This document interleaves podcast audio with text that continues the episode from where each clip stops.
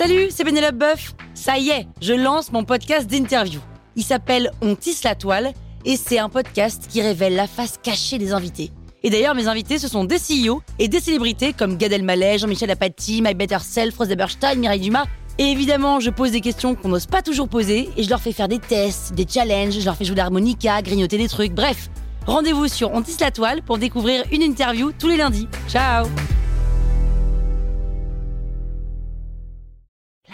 Sur écoute. Le déjeuner sur l'herbe, le tableau avec la femme qui pique-nique à poil là? Vous écoutez Krusty Art, le podcast qui parle d'art sans en faire des tartes.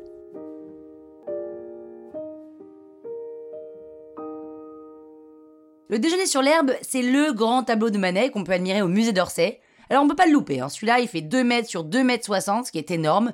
Les personnages sont à taille réelle ou presque. Et évidemment, quand on voit ce tableau, on se dit mais pourquoi la femme est à poil alors que les mecs sont habillés? C'est quand même très bizarre.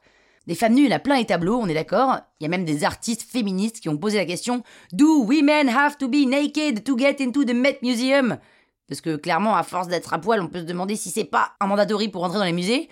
Mais bref, dans le déjeuner sur l'herbe, Manet invente une nouvelle façon de peindre les corps nus. La femme est à poil, mais pour de vrai. Et oui, d'habitude dans les tableaux, quand on peint des femmes nues, elles sont comme sublimées, on gomme les défauts, on lisse la peau, on suit des proportions idéales. Et puis pour avoir le droit de peindre une femme nue, il faut que le genre l'exige. Et un des seuls genres qui est compatible avec le nu, c'est la mythologie. Or, le déjeuner sur l'herbe, c'est pas une scène mythologique, c'est plutôt une scène champêtre, genre qui existe, hein, mais on n'a pas du tout le droit d'y coller des gens à poil. Bref, tout fait scandale dans ce tableau, la façon de peindre déroute tout le monde et le sujet n'en est pas un. Résultat, tout le monde est outré, genre ah mais c'est obscène, quelle décadence Et tout le monde se moque de lui. Alors la question c'est pourquoi elle est nue, la dame, alors que les deux mecs autour sont habillés? Eh bien on pourrait dire qu'il y a une part de provoque. Mais pas de provoque gratuite, non, de la bonne provocation.